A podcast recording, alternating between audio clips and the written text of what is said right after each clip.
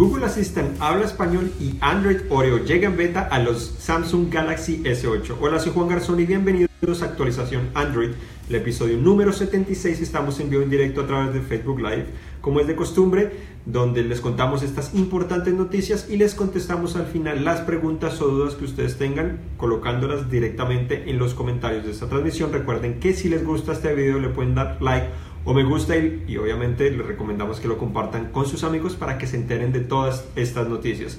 Entonces comenzamos con Google. Google Assistant finalmente habla español. Ya había hablado obviamente un poquito dentro de la aplicación a esta aplicación de mensajería, pero ahora oficialmente está llegando a teléfonos completamente Google Assistant como lo conocemos o como lo presentaron inicialmente, está llegando inicialmente a México, España y Estados Unidos desde esta semana. Está, eh, llega básicamente con una actualización que no te vas a dar realmente cuenta de la actualización porque está basada prácticamente en Google Play Services que obviamente muchas veces se actualiza de manera automática ya que es algo muy importante para el sistema operativo pero además de esto, eh, obviamente se demorará unas cuantas semanas, así que no es que todo lo, recibirá, lo recibiremos esta misma semana, sino se podrá, al menos eh, podrá durar unas cuantas semanas para que todo lo recibamos.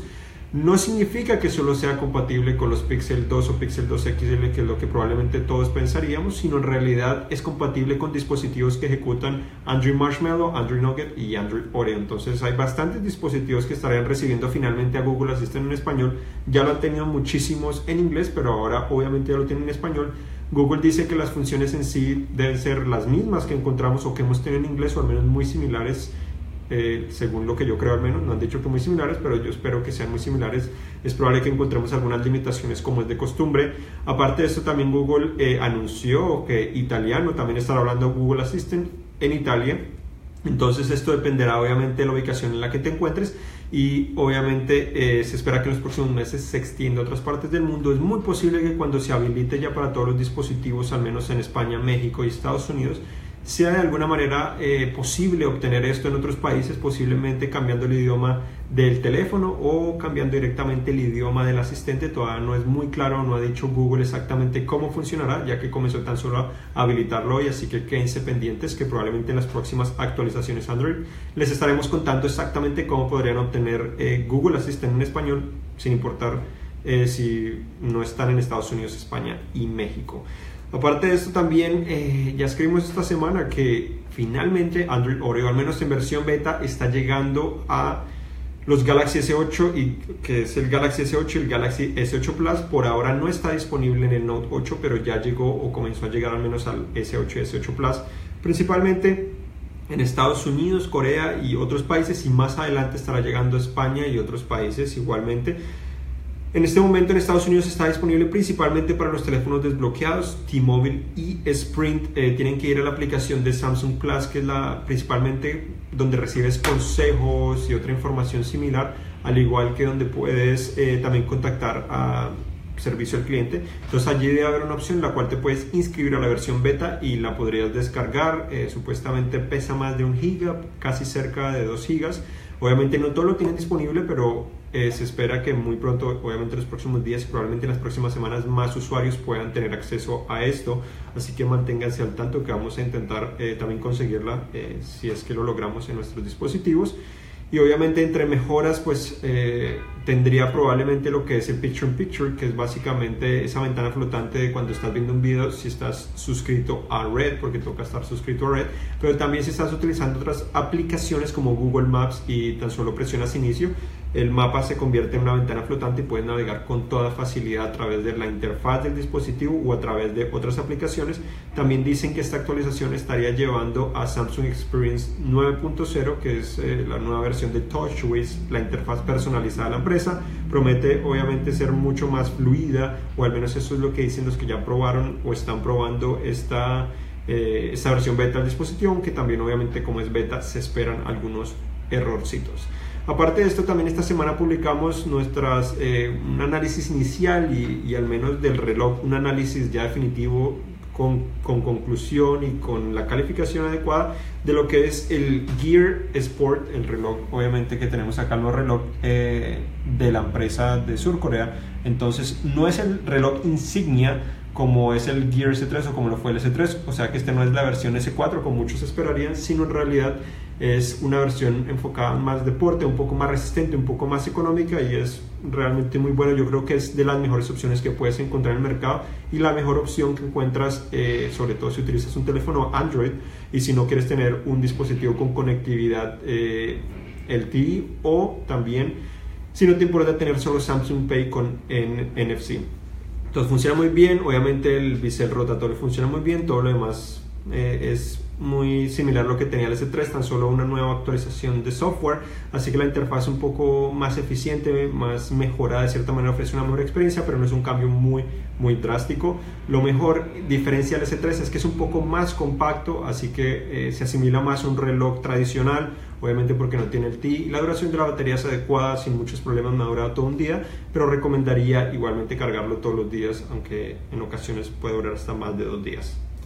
Por otra parte tenemos también los audífonos, que son eh, dos audífonos totalmente inalámbricos de la empresa, se llaman los Gear Icon X.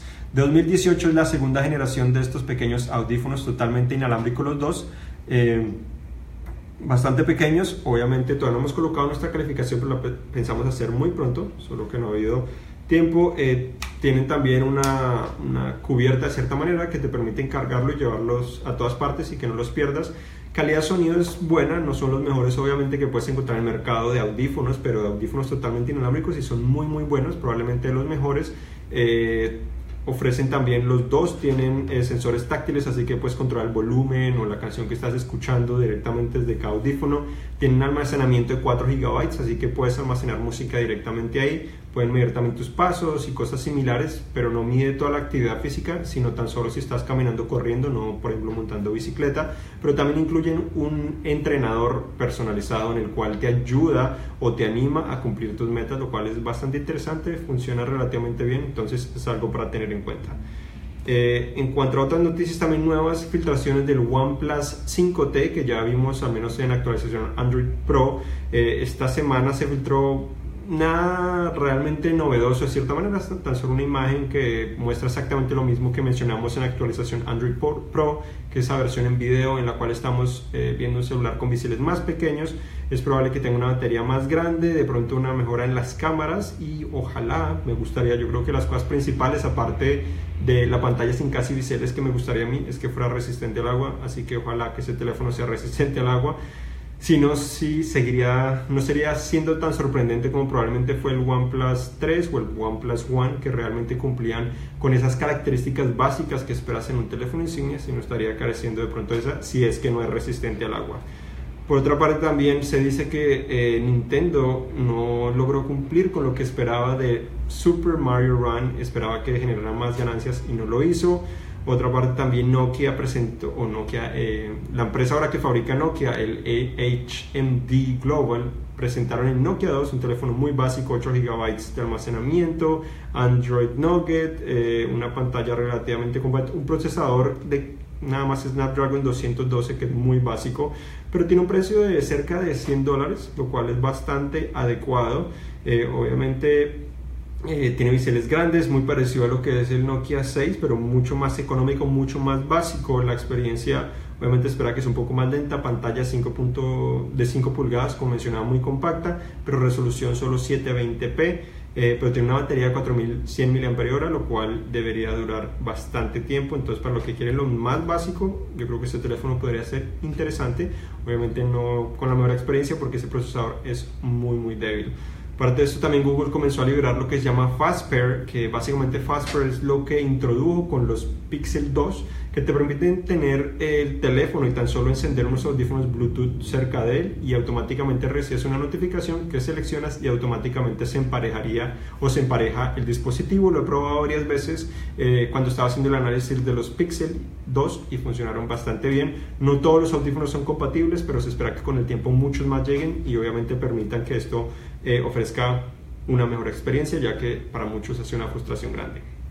Otro teléfono que presentaron esta, esta semana es el Razer Phone, esta empresa que se enfoca más que todo en videojuegos, compró también a Nix, eh, Nextbit, que básicamente eh, es una empresa que comenzó en Kickstarter, hicimos el análisis del Nextbit Robin, que es, era el primer teléfono, el único teléfono de esa empresa, eh, que fue bastante interesante, la compraron y ahora Razer lanza este teléfono, un teléfono con especificaciones de alta gama, como esperarías, procesador Snapdragon 835, tiene 8 GB de RAM, lo mismo que tiene el OnePlus 5 de más alta gama, tiene 64 GB de almacenamiento, una batería de 4000 mAh, lo cual es bastante grande también, y obviamente doble cámara trasera, 12 megapíxeles, pero lo más importante de este teléfono es que está enfocado de cierta manera en videojuegos, o al menos... Eh, permite ofrecer en teoría una buena experiencia, no, lo hemos probado para saber exactamente si sí lo hace, si vale la pena, eh, es relativo realmente, porque la principal diferencia es que tiene una pantalla que tiene una tasa de, actualización o de refrescado de 120 eh, MHz en vez de 60 que es lo más tradicional o inferior,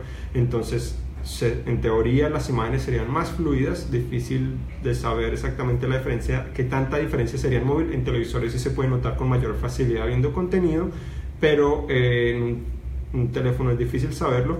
Tampoco es económico, costaría cerca de 699 dólares. Eh, es también un poco pesado, 197 gramos y una pantalla de 5.7 pulgadas.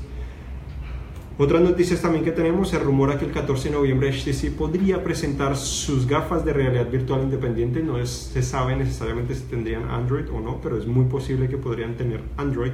También Nest actualizó su aplicación para que fuera compatible ya finalmente con eh, su sistema de seguridad que ya hablamos hace unas semanas, que ya pronto estará disponible. Además de esto, también Amazon lanzó su aplicación para las nuevas cámaras de seguridad ya llegaron a Google Play, que básicamente son cámaras de seguridad económicas, cuestan menos de 150 dólares y son la clave importante para los que quieren probar Amazon Key, que es básicamente ese servicio en el cual el, el, que te entrega los paquetes puede entrar a tu casa y dejarlo dentro de tu casa, obviamente mientras lo miras y tienes que tener una cerradura inteligente, pero es un paso importante. Otra cosa es que el City Axon M ya está disponible en ATT para los que quieren. También eh, Google reveló que el Pixel Core, que es ese nuevo chip que integran los Pixel 2 para ofrecer aún mejor calidad de imágenes o al menos para procesarlas más rápidamente, no fue activada realmente con Android Oreo 8.1, la versión beta al menos, sino que vieron que con la segunda versión beta es que se estará activando para saber realmente si mejorará o no y sobre todo para que aplicaciones de terceros le puedan sacar provecho otras pruebas que está haciendo Google es, por ejemplo, en Google Feeds, ahora están probando bordes más redondos. También tenemos que el 2 de noviembre ya HTC presentará su nuevo teléfono o nuevos teléfonos. Se ha rumorado el HTC U11 Plus, que sería probablemente una actualización al U11, y el U11 Live, que probablemente sería un teléfono de gama media. Obviamente no se esperan grandes sorpresas allí, pero vamos a esperar qué es lo que tiene la empresa. Igualmente Google dijo que los Pixel 2 eh, la preventa de los Pixel 2 fue muchísimo mejor que los originales, los del año pasado. El Moto X4, que hablamos también en un episodio anterior, ya está disponible en Estados Unidos por 399 dólares y obviamente eh, ya lo pueden comprar y disfrutar. Excelente dispositivo por su precio. Obviamente no necesariamente es el mejor que puedes comprar, pero es muy bueno y pronto tendremos el análisis de ese dispositivo en comparación con el Moto X4 Android One. Entonces, hasta aquí llegamos. Ahora vamos a contestar las preguntas que ustedes tengan. Elías quiere saber qué audífonos inalámbricos recomiendas. Lo ha preguntado, de hecho, antes de que presentaras los Kiar. Inalámbricos, eh, relativo inalámbricos en el sentido que son totalmente inalámbricos separados uno del otro o inalámbricos como Bluetooth que te puedes colocar sobre la oreja. Si son sobre la oreja los que he venido también analizando, en algún momento los publicaré si me, si me da el tiempo, son los nuevos de Sony, eh, los, la versión es 1000M2, eh, algo parecido, es un poco difícil de recordar pero son excelentes, la cancelación de ruido es muy buena, además puedes, tiene un sistema en el cual puedes colocar tu mano para que de cierta manera la cancelación eh, cancele solo ciertas frecuencias, pero puedas escuchar generalmente las voces de las personas, entonces te pueden hablar sin necesidad de quitártelos o de moverlo, entonces es algo interesante. Y obviamente hay una gran variedad eh, de audífonos, depende obviamente qué tanto quieres gastar, entre más gastas muy seguramente encontrarás mejor calidad, pero en general hoy en día hay muchos audífonos, sobre todo de marcas importantes, los audífonos son muy confiables, ofrecen una buena calidad eh, de sonido, lo cual la mayoría podemos disfrutar sin muchos problemas. Israel eh, quiere saber por qué se lanza o se anuncia la nueva versión de Android y tarda tanto en llegar a los dispositivos.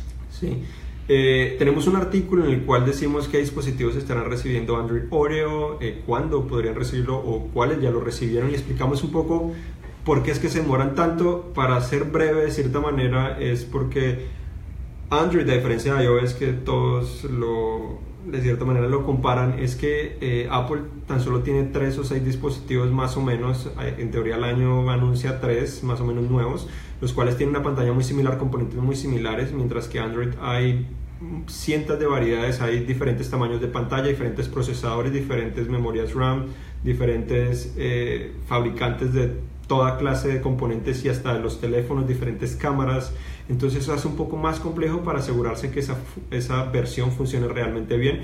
Entonces en muchas ocasiones necesitan los drivers para que esos componentes funcionen directamente en ese sistema operativo para que sea eficiente. Y además de eso eh, también depende de aprobaciones de Google dependiendo de ciertos componentes. Esos drivers no necesariamente son los fabricantes de los teléfonos muchas veces, sino también tienen que ver con los fabricantes directamente de esos chips que están dentro de los dispositivos y en muchas ocasiones, sobre todo en Estados Unidos, también depende de aprobaciones de operadores. Entonces esa es otra fase en la cual los operadores tienen que aprobar también esa actualización para liberarla, eh, porque también muchas veces quieren incluir algo de sus aplicaciones porque obviamente eso les importa mucho. Entonces te, te invito a que visites eh, ese artículo que es básicamente las actualizaciones de Android Oreo en cinet.com diagonal S. Ahí se explica un poco mejor en más detalle, con más calma, eh, para que conozcas realmente por qué se demora tanto en generar. Y Israel también nos pregunta si con la compra de la división móvil de HTC por parte de Google veremos teléfonos con la marca Google o seguirá siendo HTC. Si en realidad eh, en otro episodio de actualización Android, Google no compró la división móvil de, de HTC, en realidad tan solo eh, hicieron un acuerdo en el cual obtuvieron cerca de 2.000 empleados de HTC, al igual que propiedad intelectual de HTC la mayoría se está enfocando en los empleados. Yo considero que el negocio real fueron en, o estuvo en la propiedad intelectual, ya que cada vez que HTC está fabricando un dispositivo o que Google está fabricando un dispositivo y está utilizando una tecnología que tiene patentada directamente HTC, Google le tiene que pagar a HTC. De esta manera, con ese acuerdo, Google tendría la libertad de utilizar toda esa tecnología que ya tiene patentada HTC y ahorrarse a largo plazo un poco de dinero. Obviamente también la capacidad eh, de los 2.000 empleados que tiene HTC es importante, pero no considero que esa sea la principal